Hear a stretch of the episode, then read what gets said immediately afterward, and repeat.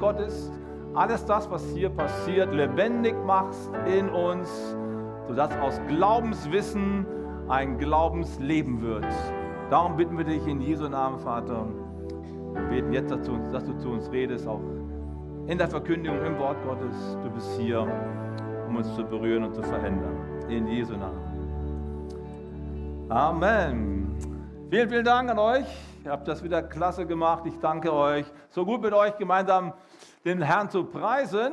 Und ich freue mich, dass ihr da seid und ähm, zu der besonderen Jahreszeit, der fünften Jahreszeit, die Kirche nicht vergessen habt. Sehr, sehr gut. Willkommen an alle, die jetzt vielleicht das erste Mal da sind oder noch nicht so genau wissen, was hier passiert. Wir sprechen gerade über das Glaubensbekenntnis, das Credo, ein anderer Begriff dafür. Und Credo heißt, ich glaube. Und heute sprechen wir über den dritten Teil des Glaubensbekenntnisses. Ich glaube an den Heiligen Geist. Deswegen habe ich das rote Hemd angezogen, damit ihr das auch dann quasi so physisch vor Augen habt. Heute geht es um den Heiligen Geist. Heute geht es um das Feuer Gottes. Und äh, die Frage, die uns bewegt, ist, äh, die Frage, die uns bewegt, ist einfach, kann eigentlich jede Generation und jede Kultur und jede Zeit den christlichen Glauben komplett neu auslegen und in dem Bemühen, irgendwie das Ganze in die heutige Sprache zu übertragen, ganz neue Vergleiche nehmen, ganz neue Regeln quasi einführen, auch die Werte verändern, weil eben die Zeit sich geändert hat kann man das machen, ohne den Anschluss an die ursprüngliche Bewegung Gottes zu verpassen? Das ist die große Frage. Geht das, dass quasi jede Generation das Christentum neu erklärt und am Ende ganz viele Christentümer entstehen? In 2000 Jahren Kirchengeschichte hat irgendwie jeder was anderes geglaubt, aber wir sind irgendwie alle noch Happy Christen. Geht das? Ja, jetzt könnte ja jemand sagen, der schon länger hier an der Kirche ist oder schon länger mit Jesus unterwegs ist, da alles kein Problem, wir haben doch die Bibel. Die Bibel. Die Bibel sagt uns doch, was wir glauben sollen und das haben wir doch zu allen Zeiten immer gleich gehabt. Das klingt sehr, sehr, sehr, sehr gut, aber ich muss euch leider sagen, dass es mit der Bibel auch nicht immer so einfach ist, weil die ersten Christen haben festgestellt, es geht schon so los, so 100 Jahre nachdem Jesus in den Himmel aufgefahren ist, also ganz am Anfang, da lebten noch quasi die, äh, die Schüler der Apostel, da mussten sie feststellen, dass irgendwelche Leute die Bibel aufschlugen oder die paulinischen Briefe und das vorgelesen haben und was völlig anderes daraus gelesen haben, als das, was die Apostel mal vorher gesagt hatten. Hä? Wie kann man aus dem Text denn sowas rauslesen? Das geht doch gar nicht. Doch, geht. Man kann aus einem Buch alles Mögliche rauslegen. Es kommt immer darauf an, wie man es interpretiert. Wie ist das Wort gemeint gewesen? Wie ist die Stoßrichtung gewesen? Gehört überhaupt alles, was in der Bibel steht, in die Bibel rein? Und, und, und. Das sind alles Fragen, die es schon immer gegeben hat. Und deswegen haben die allerersten Christen schon, so dritte Generation, vierte Generation, die haben gesagt, Bibel ist gut, aber wir brauchen ein Glaubensbekenntnis, was quasi schon mal klar macht, was die Bibel aussagen möchte. Weil man kann da so viel reinlesen, man kann da so viel äh, darin rumfeilen, dass am Ende unterschiedlichste Dinge rauskommen. Könnt ihr mir folgen? Die Bibel ist ein tolles Buch, aber man muss sie auch richtig auslegen. Und deswegen viel früher, das ist jetzt für uns Protestanten schon ganz schön, ganz schön, eine ganz schöne Challenge, viel früher als das Neue Testament kommt das Glaubensbekenntnis ins Rennen. Etwa 200 Jahre bevor der neutestamentliche Kanon überhaupt abgeschlossen wurde, gab es schon das Glaubensbekenntnis. Weil man gesagt hat, erstmal muss klar sein, was ist die Glaubensabsicht, was ist die Glaubens, die Glaubens, der Glaubensinhalt. Und danach hat man dann auch die Bücher zusammengesucht, die dann nachher in die Bibel reinkommen. Also am Anfang steht das Bekenntnis. Und das Bekenntnis wurde von Jesus selbst gesprochen, von den Aposteln wiederholt, von den Schülern geglaubt und dann in eine Formulierung gebracht. Damit hat alles angefangen weil man eben gesagt hat, nee, man kann das Glauben, man kann den Glauben nicht immer wieder neu entwerfen und neu entwickeln und komplett ganz neu quasi diese Dinge in die Jetztzeit reinbringen. Weil sonst würden wir alle unterschiedliche Evangelien glauben. Und dann wäre die Einheit des Glaubens futsch. Ich glaube, das ist irgendwie einleuchtend, oder? Und deswegen sprechen wir heute über das Glaubensbekenntnis. Es braucht eine dogmatische Festlegung des Glaubens. Dogmatisch klingt ein bisschen streng, heißt nichts anderes als lehrmäßige Definition. Und einer meiner Lieblingsbundespräsidenten, der Gustav Heinemann, den die meisten von euch wahrscheinlich noch nie gehört haben, dass es den mal gab, der war mal unser Bundespräsident von 1969 bis 1974, als ich noch ein Kind war, erinnere ich mich gut. Und der Mann kam aus der bekennenden Kirche, hat im Dritten Reich gegen die Nazis gekämpft und hat damals, als er noch ein junger Mann gewesen ist, einem seiner Freunde geschrieben, und ihr müsst äh, noch mal kurz in die Geschichte eintauchen, Nazi-Zeit war eine unglaubliche Challenge für die Kirche. Und große Teile der Kirche, in der evangelischen besonders, aber in der katholischen auch, haben versucht, das Evangelium in die neue Zeit zu übertragen. Die gleiche Bibel, aber eine andere Interpretation. Nein, wir brauchen keine leidenden Heiland mehr. Einen, der schwach ist wie ein Lamm. Wir brauchen einen heldischen Jesus. Der passt zur deutschen Rasse. Wir brauchen einen Arier als Heiland. Und da hat man dann rumgefeilt und an den Texten rumgefeilt und hat die Kirche komplett neu gedacht. Und dagegen ist Gustav Heinemann aufgestanden, noch viele andere, und haben gesagt, ihr habt wohl nicht mal alle Tassen im Schrank. Wir bleiben beim Bekenntnis. Man kann das nicht immer wieder neu erfinden. Wir müssen dabei bleiben. Und in dieser Zeit schreibt dann einen Freund, das möchte ich euch mal kurz vorlesen. Ich muss dir sagen, lieber Freund, dass undogmatisches Christentum eine Selbsttäuschung ist. Entweder wird Christus geglaubt als der für uns Menschen gestorbene und auferstandene Sohn Gottes, oder er wird es nicht. Entweder wird die Heilige Schrift angesehen als Bericht über die von Gott den Menschen gegebene Offenbarung seines Willens, da haben wir es wieder, Offenbarung, oder sie wird es nicht. Wer und wo immer an diesem Kernstück etwas abstreift, um sich die Dinge undogmatischer, das heißt menschlicher, das heißt weniger ärgerlich und unverbindlicher zu machen, sollte sich nicht Christ nennen. Ein Christentum ohne den lebendigen Jesus ist ein Christentum ohne Nachfolge. Und ein Christentum ohne Nachfolge ist immer ein Christentum ohne Jesus Christus. Es ist Idee und Mythos. Den letzten Teil haben wir nicht mehr auf der Folie. Also, das ist der Punkt. Wir brauchen eine klare Aussage, was der Glaube eigentlich ist, damit wir an den Wurzeln des Glaubens und letztlich an Jesus selber dranbleiben und nicht in die falsche Richtung abdriften. Das ist jetzt total wichtig. Darüber geht es dann heute. Heute sprechen wir über den dritten Teil des Glaubensbekenntnisses. Ich glaube an den Heiligen Geist. In den letzten beiden Wochen haben wir über die anderen beiden Abschnitte gesprochen. Ich glaube an Gott, den Vater, den Allmächtigen, den Schöpfer des Himmels und der Erde. Und ich habe gesagt in der ersten Predigt, in diesen ersten Sätzen ist das ganze Evangelium schon enthalten. Warum? Das ganze Evangelium ist nichts anderes als die Offenbarung, dass Gott nicht nur mächtig ist und stark ist, sondern dass er unser Vater ist. Und dass es darum geht, in eine Familie hineingenommen zu werden, versöhnt zu werden und dass der Vater alles gibt, um uns zurückzuholen zu sich. Das ist dann der zweite Abschnitt, darüber hat dann David gesprochen. Ich glaube an Jesus Christus, seinen eingeborenen Sohn, unseren Herrn. Und da geht es dann darum, wie denn Gott das gemacht hat, dass er wieder unser Vater werden kann. Der ganze Heilsweg ist da, gekreuzigt, gestorben und begraben, hinabgestiegen in das Reich des Todes. Da wird uns gezeigt, wie Gott es denn gemacht hat. Das ist auch das Kernstück des Glaubensbekenntnisses. Und heute eben der Heilige Geist. Seid ihr ready? Dann gehen wir da mal rein und lesen mal den Abschnitt, über den ich heute sprechen möchte. Ich glaube an den Heiligen Geist, die heilige christliche Kirche, Gemeinschaft der Heiligen, Vergebung der Sünden, Auferstehung der Toten und das ewige Leben. Amen.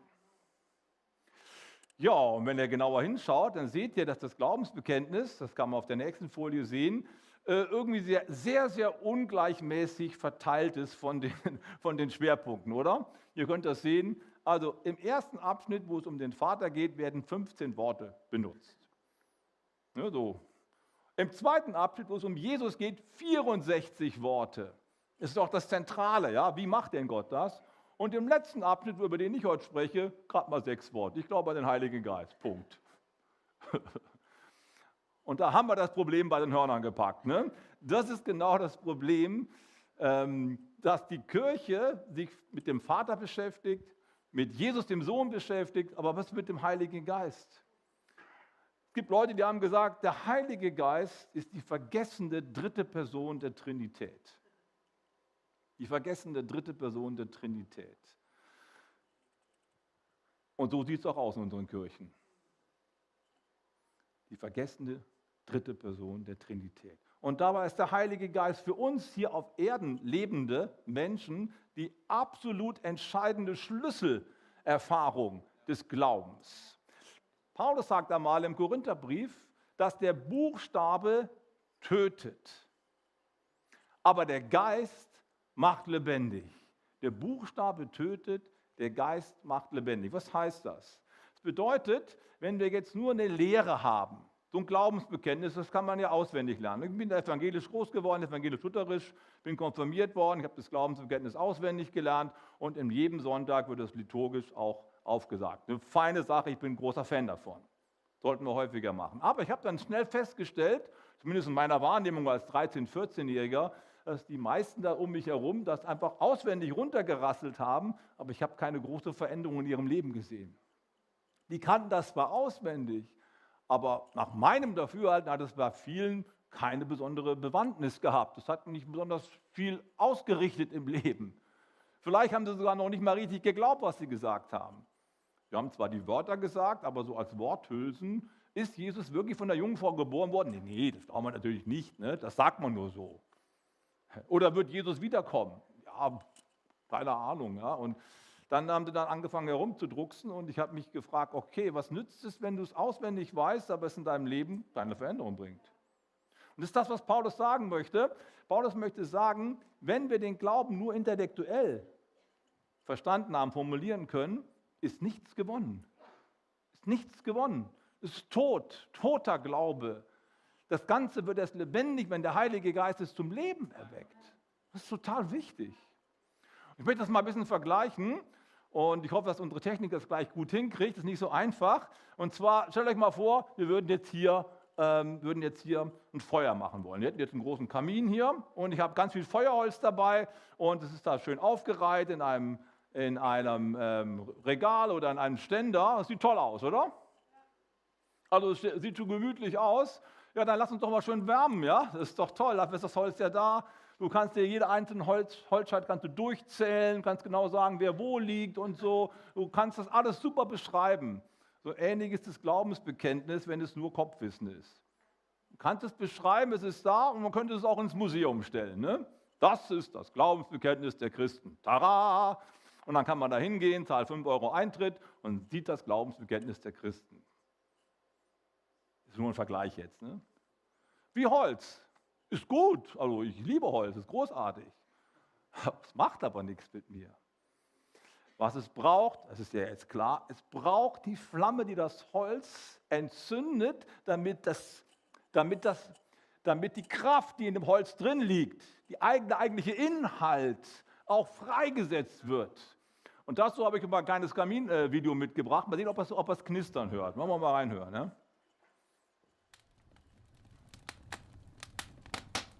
Oh ja, es knistert.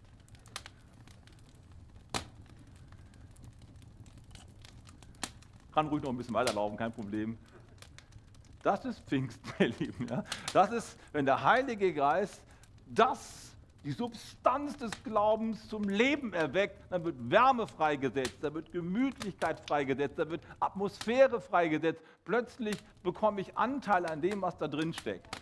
Und deswegen brauchen wir den Heiligen Geist. Der Heilige Geist macht alles lebendig. Der Buchstabe tötet nur, aber wir brauchen das Leben in uns. Darum geht es. Der Heilige Geist will das alles in uns zum Leben bringen. Total wichtig. Und ich will jetzt mal ein Beispiel verdeutlichen. Wenn wir als Christen bekennen, Gott ist die Liebe, klingt schon ziemlich gut, oder? Gott ist die Liebe ja, schönes Bekenntnis. Gott ist die Liebe. Aber du kannst das bekennen und hast ein komplett leeres, kaltes Herz, oder?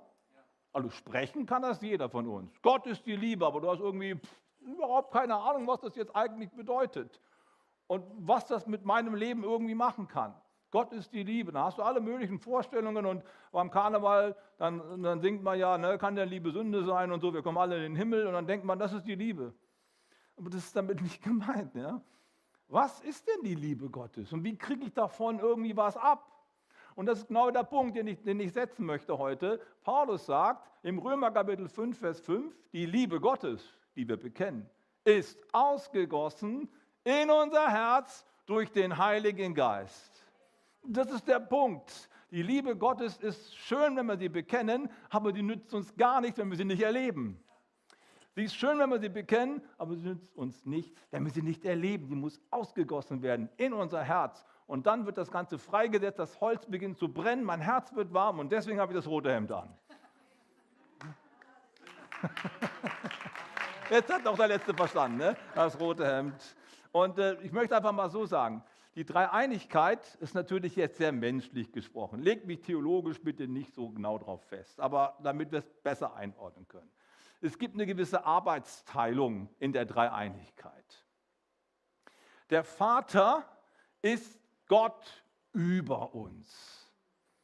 Das ist quasi, er ist alles. Er erfüllt das Universum, er ist um uns herum und er ist allgegenwärtig. Der Vater ist über uns. Der Sohn ist Gott für uns. Im Sohn wird uns die unglaubliche Vaterliebe Gottes vor Augen geführt, denn Gott macht sich klein. Der unglaubliche, unendliche Gott zwängt sich in den Körper eines Babys rein, wird Mensch wie du und ich, aus dem einen einzigen Grund, um dich zu retten, um dich mit dem Vater zu versöhnen. Das ist Gott für uns, der am Ende am Kreuz für uns stirbt. Und all das ist schon großartig, aber es nützt dir gar nichts, wenn nicht auch der dritte Auftrag umgesetzt wird, nämlich der Heilige Geist ist Gott in uns. Er muss in uns hineinkommen. Und das ist die großartige Botschaft des Evangeliums, dass wir nicht mehr länger irgendwo zu einem Tempel hinlaufen, zu einer Kirche laufen, einem Gebäude, um dort anzubeten, sondern dass Gott jetzt in uns selber hineinkommt, wir selbst zur Kirche werden. Wir sind der Tempel des Heiligen Geistes, sagt Paulus. In uns ist die Liebe Gottes ausgegossen durch den Heiligen Geist. In uns findet das alles statt. Und das ist es, worum es geht. Wenn das nicht passiert, wenn der dritte Artikel des Glaubensbekenntnisses nicht Teil unseres Lebens wird, dann ist alles umsonst. Weil dann kommt es nicht zu mir, kommt es nicht in mich hinein. Die beste Botschaft der Welt nützt uns ja nichts, wenn sie nicht auch ergriffen wird, wenn sie nicht auch eingelöst wird, wenn sie nicht auch verstoffwechselt wird. Und darum geht es, wenn wir mit dem Heiligen Geist sprechen. Gott möchte in uns Wohnung machen und diese Gemeinschaft aufrichten. Also im apostolischen Glaubensbekenntnis ist es relativ kurz gehalten. Ich glaube an den Heiligen Geist. Es ist sehr, sehr kurz. Es gibt eine andere Version des Glaubensbekenntnisses, die in den byzantinischen Kirchen gesprochen wird, also in den äh, orthodoxen Kirchen. Im Prinzip ist das Gleiche ausgesagt, aber ein bisschen anders formuliert. Und ich möchte euch mal die, das Glaubensbekenntnis der orthodoxen Kirche bringen. Das ist das Gleiche wie unseres, nur anders formuliert. Und da wird der Heilige Geist noch ein bisschen besser beschrieben. Da wird es auf den Punkt gebracht, was ich eben gesagt habe. Das ist das sogenannte Nicänum Constantinopolitanum. Muss man mal gemeinsam sagen, ja? Nicänum Constantinopolitanum. Das ist ein richtiger Zungenbrecher. Wenn du das hinkriegst, dann kriegst du ein Relina 1. Also, was heißt es dort? Da heißt es, wir glauben an den Heiligen Geist, der Herr ist und lebendig macht, der aus dem Vater, in Klammern, und dem Sohn, großer Streitpunkt, hervorgeht, der mit dem Vater und dem Sohn angebetet und verherrlicht wird, der gesprochen hat durch die Propheten und die eine heilige christliche apostolische Kirche. Was hier äh, in diesem Glaubensbekenntnis noch ein bisschen ausführlicher gesagt wird, ist das, was ich eben versucht habe zu beschreiben. Erstens, der Heilige Geist ist Herr, er ist Gott, er macht lebendig. Er macht alles lebendig, was uns der Glaube bringt. Und er hat sogar äh, prophetisch gewirkt. Dann kommen die ganzen Gaben, die ganzen Kräfte Gottes, die zur Verfügung gestellt werden durch den Heiligen Geist zu uns. Und ein paar Punkte, die der Heilige Geist in unserem Leben bewirkt, möchte ich nochmal nennen. Habe ich eben übersprungen, alle für die Technik, müssen noch ein bisschen zurückgehen. Einfach mal fünf Punkte, an denen ich mal exemplarisch aufzeigen möchte, was der Heilige Geist denn alles so tut in unserem Leben und warum er so unglaublich wichtig ist. Das Erste, was er tut, ist, er überführt uns von der Sünde. Er überführt uns davon und macht uns klar, wir brauchen das Kreuz. Wir brauchen Jesus. Aus eigener Anstrengung heraus kommen wir nicht zurück. Das ist etwas, was den Menschen nicht von sich selber aus einfällt. Da brauchen wir Vermittlung. Es braucht irgendwie so etwas, was in uns plötzlich da ist, so ein Wissen. Als ich vor 40 Jahren zum Glauben an Jesus Christus kam, da war es tatsächlich so, ich bin da eingeladen worden in so ein, äh, fahrende, eine, ein fahrendes Teehaus. Da gab es dann Tee und Gebäck und Gespräch. Ich bin da reingegangen und während ich die Stufen hochgehe, in dem Augenblick wusste ich, ich brauche Jesus. Ich wusste es einfach, als wenn das quasi in dem Bus da drin mich anspringt. Ich wusste es einfach. Ich kann es ja auch nicht erklären. Aber ich habe es erlebt. Und jeder kann es erleben, wenn er sich nur in die Gegenwart des Geistes Gottes begibt. Wenn er sich in die Gegenwart Gottes hineinbegibt, haben wir die Verheißung, dass der Heilige Geist uns diese Erkenntnis schenken möchte. Bei einem dauert es mehr, bei anderen dauert es nicht so lange. Ist klar. Aber das ist das Erste, was er tut, ist total wichtig. Das Zweite, was er dann tut, nachdem wir bestanden haben, wir brauchen Erlösung, wir brauchen Christus, dann schafft er in uns neues Leben. Also der Bibelvers für die erste Stelle war, dass der Heilige Geist, wenn er ausgegossen wird, in die Welt kommt, uns überführt von Sünde, Gericht, Gerechtigkeit. Das Zweite, was er dann tut, ist, dass er in uns neues Leben schafft. Jesus spricht darüber in Johannes Kapitel 3, dass der Heilige Geist in uns Leben schafft, uns von neuem quasi geboren werden lässt. Da wird was geboren in uns. Ihr müsst von neuem geboren werden, sagt Jesus. Ja, wie geht denn das? Etwas Geheimnisvolles. Es ist wie beim Wind, sagt Jesus hier in Johannes Kapitel 3. Du weißt nicht, woher er kommt. Du weißt nicht, wohin er geht, aber du hörst sein Rauschen und sein Blasen.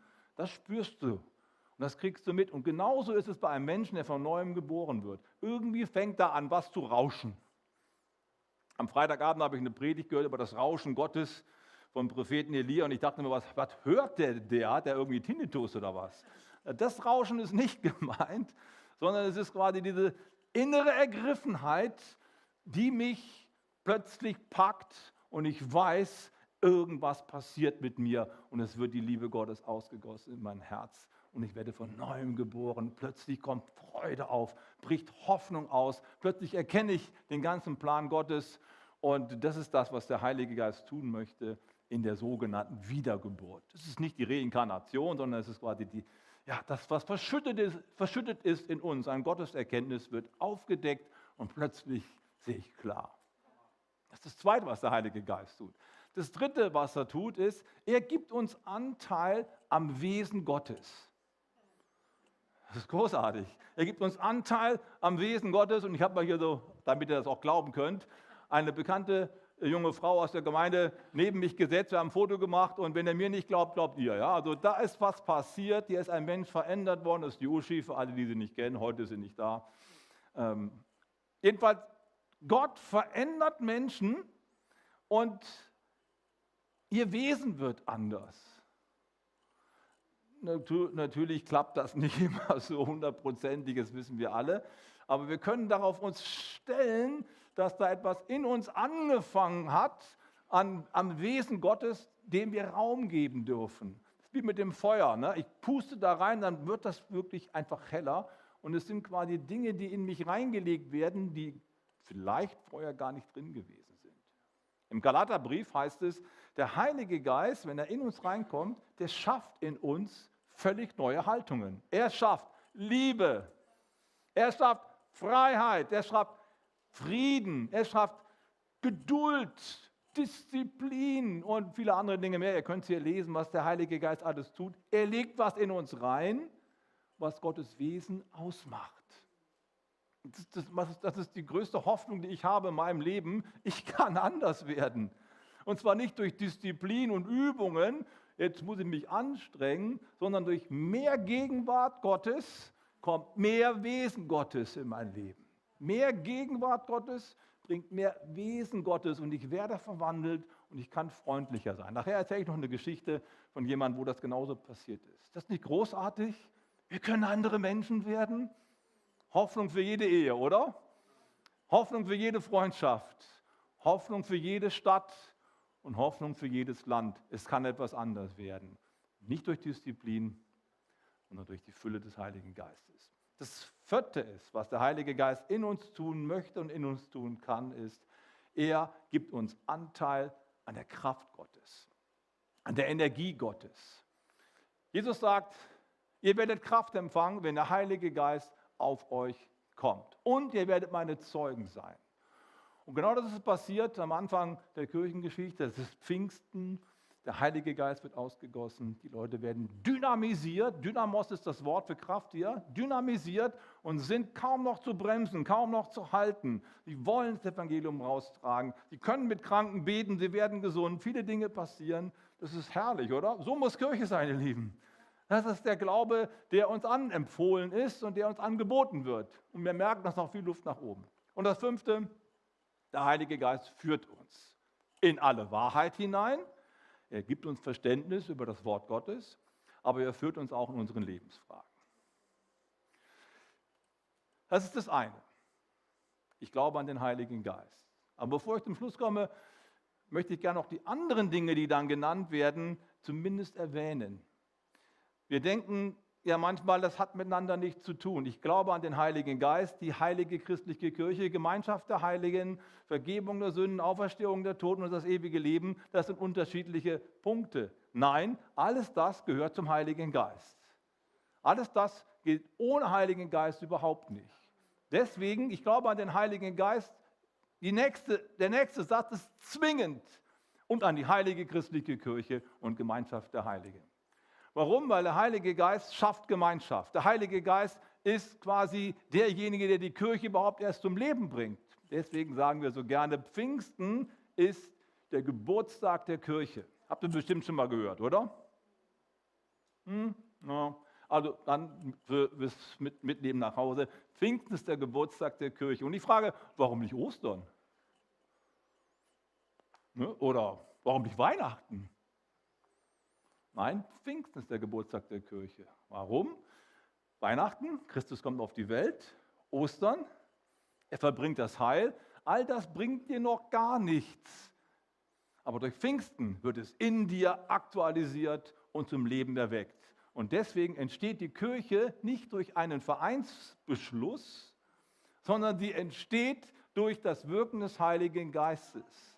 Da entsteht Kirche, ist nicht eine Institution, sondern Kirche ist die Gemeinschaft derjenigen, die den Heiligen Geist empfangen haben. Deswegen möchte ich einfach Folgendes sagen. Kirche ohne Heiligen Geist ist nur ein Gebäude. Das kann man unter Denkmalschutz stellen und ich bin sehr dafür. Bitte keine Kirchen abreißen. Aber es ist nicht Kirche. Kirche ohne Heiligen Geist ist nur ein Gebäude. Kirche ohne Heiligen Geist ist auch nur ein Verein, ein EV oder irgendwas anderes, was Menschen machen können aus eigener Anstrengung. Aber Kirche mit Heiligem Geist ist die Versammlung der Gläubigen, ist die Versammlung des Volkes Gottes. Darum geht es. Und deswegen sage ich, Kirche ist da, wo der Heilige Geist aus Männern und Frauen Brüder und Schwestern macht. Da ist Kirche wenn eine Verwandlung des Lebens stattfindet, wo Menschen zusammenkommen, die gemeinsam bezeugen können, ich habe Jesus Christus erlebt. Ich glaube Jesus Christus und ich habe ihn erlebt, er hat in meinem Leben einen Unterschied gemacht. Da ist Kirche. Und dann kommen auch die anderen Dinge dazu, will ich jetzt nicht vertiefend eingehen. Könnt ihr nochmal selber zu Hause ein bisschen nachlesen, was dann kommt. Vergebung der Sünden, Auferstehung der Toten, das ewige Leben, all das sind Wirkungen des Heiligen Geistes. Sündenvergebung, dass mir das bewusst wird, haben wir schon gelesen, ist eine Wirkung des Heiligen Geistes. Selbst, dass wir von den Toten auferstehen, wird durch den Heiligen Geist vollbracht. Es wird quasi Odem Gottes in einen toten Körper wieder eingeblasen, wie damals im Paradies als der erste Mensch geschaffen wurde. Wann wurde er denn ein lebendiges Wesen? Als der Geist Gottes in ihn reingeblasen wurde. Und so wird es am Ende auch wieder sein. Deine Knochen, die irgendwo rumliegen, dann, die werden zusammengetrommelt, die werden zusammengesucht. wenn du die verbrennen, verbrennen hast, äh, dich hast verbrennen lassen, ich weiß nicht, wie das der liebe Gott macht, er wird es irgendwie schaffen. Ja? Das rückt zusammen, Heiliger Geist wird reingehaucht und du lebst in einem völlig neuen Körper. Das ist schon ziemlich heftig, sowas zu glauben, aber das ist unsere Hoffnung. Jesus selber hat uns vorgelebt. Ich möchte schließen, und das äh, Lobpreisteam kann ganz schön nach vorne kommen, äh, mit einer Geschichte, die das beschreibt, was wir, von, dem, von dem wir träumen hier in der Kirche. Eine Geschichte aus einem Alpha-Kurs. Wir werden nachher unsere Kleingruppen vorstellen. Die Kleingruppen sind der Ort, wo Menschen Glauben kennenlernen können, in Gemeinschaft den Glauben feiern können und im Glauben auch gemeinsam wachsen können. Und ähm, im Alpha-Kurs wird quasi das Programm des Glaubens dargelegt. Darüber diskutieren wir und wenn du noch nicht so viel weißt, komm unbedingt zum Alpha-Kurs und da passieren regelmäßig unglaubliche Dinge. Der Alpha-Kurs ist vor ungefähr 30 Jahren entstanden in der anglikanischen Kirche, englische Staatskirche und ähm, die haben Bücher geschrieben, was da alles passiert ist. Eine Geschichte, die hat mich bewegt, das ist ein junger Mann, der ist 20. Seine Mutter schreibt diesen Bericht, es wird abgedruckt in einem Buch, einer Zeugnissammlung von Veränderungsprozessen im Leben von Menschen. Und sie schreibt, mein Sohn war 20, ist vor ein Jahr nach Paris gegangen und ähm, war vorher Sportler, war laut und immer auf, also ja, relativ temperamentvoll und so weiter. Und dann kam er nach einem Jahr zurück und war irgendwie still und ruhig und so freundlich. Und äh, ich habe mich dann gewundert, was ist denn mit meinem Jungen los? Und irgendwann ist sie zu blöd geworden, hat, hat sie ihren Mann dazu genommen und hat gesagt, wir müssen mal mit dem Jungen reden, was, da stimmt was nicht und sagt, was ist los? Was haben die mit dir in Paris gemacht? Und dann sagt er, ja, du, die haben mir eine Bibel geschenkt. Ja, was? Ja, die haben mir eine Bibel geschenkt, wir haben angefangen darin zu lesen. Ich habe Jesus Christus kennengelernt. Ich bin jetzt ein gläubiger Christ. Und dann haben die richtig Angst gekriegt. Oh, ey, das ist eine Sekte abgerutscht. Was machen die da in Paris? Gefährlich. Das war schon sehr, sehr spooky für sie. Und er hat dann gesagt, ey, pass mal auf, ich, ich, ich möchte euch einfach einladen, kommt doch mal mit in meine Kirche. Ich habe hier eine Kirche gefunden, das war in London, und diese Kirche hieß Holy Trinity Brompton. Heilige, heilige Dreieinigkeit. Ne? Komm doch mal mit in meine Kirche, schau dir das Ganze mal an. Es ist keine Sekte, es ist eine Staatskirche hier. Also kam sie mit. Die waren ziemlich geflasht, als sie da hinkamen. Es war so ähnlich wie bei uns. Ich war auch schon dort in der Kirche. Das könnte genauso ein Ableger von der Fokuskirche sein. Freundliche Begrüßung, tolle, toller Lobpreis, ganz viele nette Menschen, sehr warm alles, sehr freundlich und du spürst, das ist kein kalter, toter, dogmatischer Glaube, das ist Leben. Wir waren dann sehr beeindruckt. Dann hat er so die eingeladen, kommt doch mal zum Alpha-Kurs. Um seinetwillen sind sie da hingegangen. Und noch ein zweites Mal und noch ein drittes Mal. Und dann kam das Alpha-Wochenende. Und dann sind sie zum Alpha-Wochenende. Die Mutter war ziemlich krank, ist trotzdem mitgefahren, weil die junge Frau, die sie eingeladen hat, die war so traurig, als sie abgesagt hat. Ja, ich kann nicht, ich habe Husten und so weiter. Ach Mann, ich habe so für dich gebetet, bin echt traurig. Ist ihr so zu Herzen gegangen, hat sie, hat sie sich gedacht, okay, dann gehe ich einfach trotzdem hin. Ja. Also ist mitgekommen. Dann haben sie über den Heiligen Geist gesprochen. Und der Nicky Gamble hat erklärt, ohne den Heiligen Geist wird der Glaube nur tot bleiben. Wir beten ja dafür, dass der Heilige Geist jetzt alles zum Leben bringt. Und dann hat er die Leute eingeladen. So, jetzt stehen wir mal gemeinsam auf. Und das möchte ich jetzt mit euch auch gerne machen. Steht doch mal mit mir auf und sagt, schließt mal eure Augen.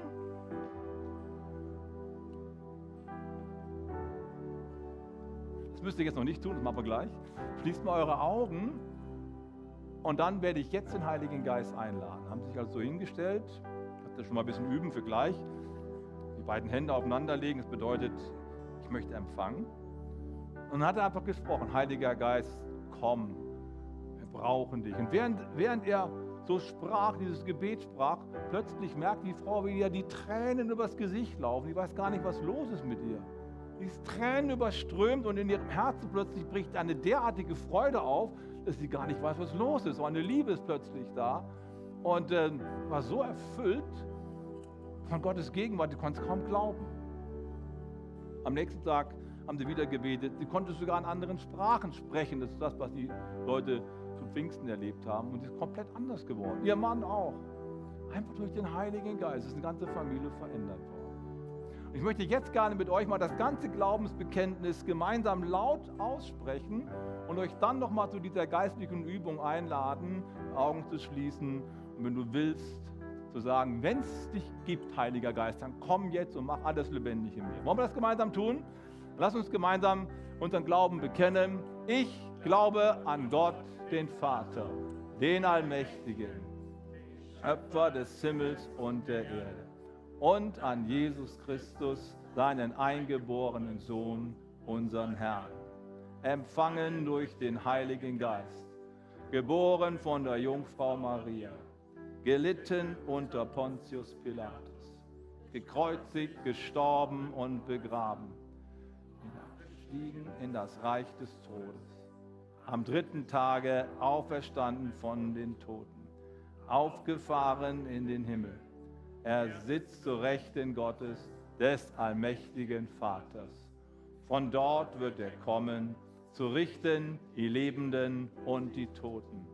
Ich glaube an den Heiligen Geist, die heilige christliche Kirche, Gemeinschaft der Heiligen, Ergebung der Sünden, Auferstehung der Toten und das ewige Leben. Amen. Jetzt möchte ich dich einladen, deine Augen zu schließen. Und ich möchte beten. Heiliger Geist, komm. Heiliger Geist, Geist Gottes, Geist des Lebens, Ruach Gottes, Atem Gottes, komm jetzt, hier und heute und aktiviere das, was wir bekannt haben, in unserem Herzen, in unserem Leben. Und lasst zum Brennen kommen, was wir mit Worten ausgesprochen haben. Lass es Leben werden. Heiliger Geist, wir laden dich ein. Schaffe neues Leben in uns.